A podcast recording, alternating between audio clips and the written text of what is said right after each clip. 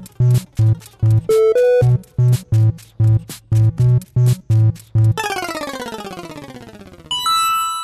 Bienvenidos a Pulsa Start, el podcast casi diario de actualidad de videojuegos. Soy Alejandro Marquino y he dormido fatal porque ayer vi el tráiler de la película de Uncharted, que si no lo habéis visto, pues os animo a que lo hagáis y que compartamos las pesadillas todos juntos porque la verdad sé que es un tráiler, sé que no es la película final y que todavía pues puede cambiar el resultado, pero de momento, de momento lo que se ha visto a mí no me ha gustado absolutamente nada. O sea, para empezar, no me gusta el, el, cast, porque creo que Tom Holland es demasiado joven para hacer de Nathan Drake. Entiendo la decisión por parte de, de Sony, ¿no? Que al final son los que hacen la, la, película, pues porque esto lo quieren alargar, supongo que harán más entregas y también porque pues Tom Holland ya lo tienen fichado, entre comillas, es un chico de la casa, es un joven con muchísimo gancho gracias a las películas de Spider-Man y estará acompañado en el cast por Mark Wahlberg como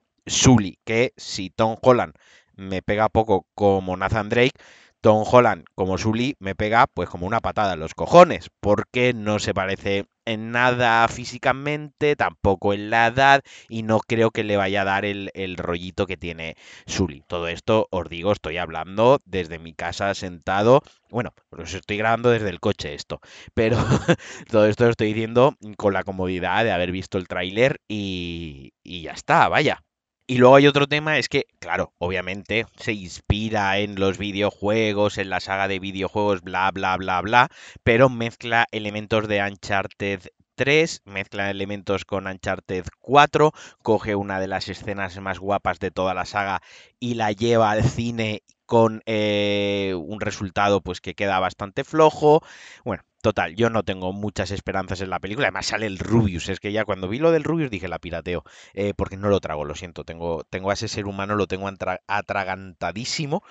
Y, de momento, de momento, la película para mí no pinta excesivamente bien. Faltará ver cuándo la saquen, a ver qué película de aventurilla es, dirigida pues a un público joven. Va a ser una película eh, no adolescente, pero sí que no va a tener un, tono, un tono adulto en, en líneas generales.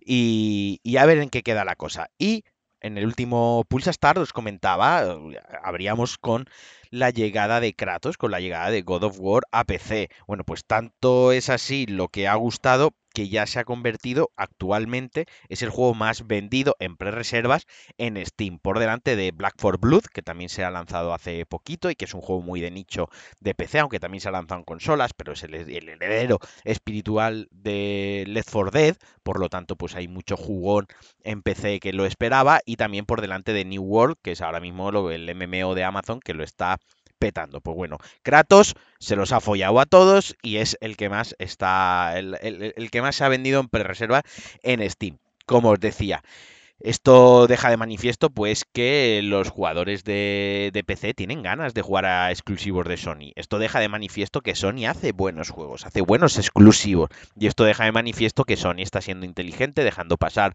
dos, tres años entre el lanzamiento de sus exclusivos en consola a la llegada a PC, como ya han hecho, por ejemplo, ya hicieron con, con Horizon eh, y con Death Stranding, aunque en Death Stranding no pasó tanto tiempo. También es verdad que Death Stranding era de Kojima Productions no era de la propia, no era de un estudio propio de Sony, pero bueno, que la estrategia más o menos va por ahí y que va a continuar y que está dando resultados y que vaya, que es obvio que es algo que funciona, que les da ingresos y es obvio que la gente quiere. Así que oye, mientras que a la gente le den lo que quieren, yo feliz. A mí me da igual que Sony saque juegos en PC. Yo no me siento engañado, rollo, me compré una, porque esto lo he leído. Pero claro, es que leo demasiadas memeces al día ya hasta un punto que me está afectando en lo personal. Eh, no es que yo me compré una Sony para jugar estas cosas, una PlayStation para jugar estos exclusivos, bla, bla, patatas, y ahora también lo van a jugar en PC, me han tomado el pelo, porque no sé, no, no te han tomado el pelo. Tú eres gilipollas, eso para empezar, nadie te ha tomado el pelo. Tú has jugado al exclusivo en 2018 cuando salió y ahora 3, mm, 4 años, porque va a salir en enero de 2022, el juego va a llegar para PC, o sea, quiero decir, no veo la tomadura de pelo por ningún lado. Es como si te sientes mal porque compraste el juego a 70 euros el día de lanzamiento y ahora lo tienes en lo del PlayStation Plus Hits este que te entra en PlayStation 5 y lo puedes jugar con la suscripción. No es que yo pague el juego y ahora está ahí lo de la suscripción. Me han tomado el pelo. No, vuelves a ser gilipollas.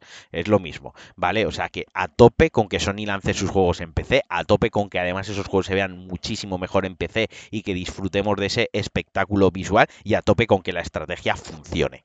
Y ahora, para acabar, una cosita que parece que ha pasado de pies puntilla, porque a la gente no le interesa mucho, pero cada vez hay más jugadores de, de Xcloud y más peña que juega en, en Stadia, pues bueno, GeForce, eh, Nvidia, para quien no lo sepa, tiene también su sistema, el GeForce Now, que de juego en la nube y que eh, ayer anunció lo que realmente es la Next Gen en el juego en la nube, porque a partir de ahora, eh, según los dispositivos y según la compatibilidad de dispositivos, a explicar esto un poco mejor, se podrá jugar hasta 1440p y 120 frames en PC y en Mac, y en ya 1080 y 120 frames en dispositivos móviles, y también 4K HDR y 60 frames en la SIL TV. Quiero decir, eh, aquí se está pasando por la piedra al resto de sistemas de juegos en la nube. Esto ya es NetGen en la nube. Aquí ya vas a jugar con la calidad con la que juegas en, una consola. O sea, yo jugar en un iPad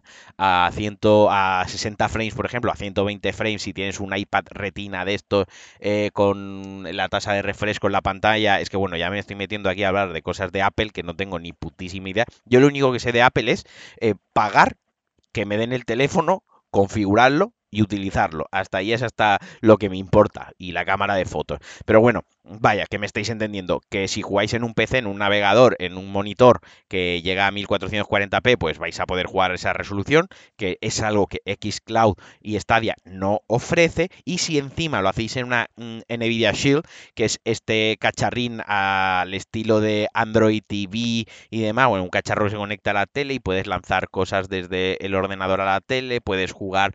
Eh, eh, pues eso, si tienes el ordenador en un sitio de la casa, eh, puedes jugar también en la tele, bla, bla, bla, bla, pues ahí podrás jugar al GeForce Now, pero además en 4K y HDR. O sea, eh, el cacharrín, el, el, Nvidia Shield no es especialmente barato. Yo lo estuve mirando hace un tiempo cuando dudaba entre pillarme el Apple TV 4K, porque yo venía de un Xiaomi MyBox TV, que, bueno, me, le pegué una patada porque me parece terrorífico el cacharro ese, y entonces estuve mirando o el, o el, o el de Nvidia o el de Apple. Al final me compré el de Apple por, por, ecosistema y porque ya os lo he dicho, yo pago las cosas de Apple, las enchufo y funcionan, y el de Nvidia sí que es verdad que requería pues un poquitín más de mi parte pues para hacer funcionar todo lo que yo quería, pero pese a eso está cojonudo. Y bueno, hasta aquí el Pulsastar de hoy. He llamado gilipollas reiteradas veces a la gente a las 7 y media de la mañana un viernes. Así que todo bien. Espero que disfrutéis mucho del fin de semana, que juguéis mucho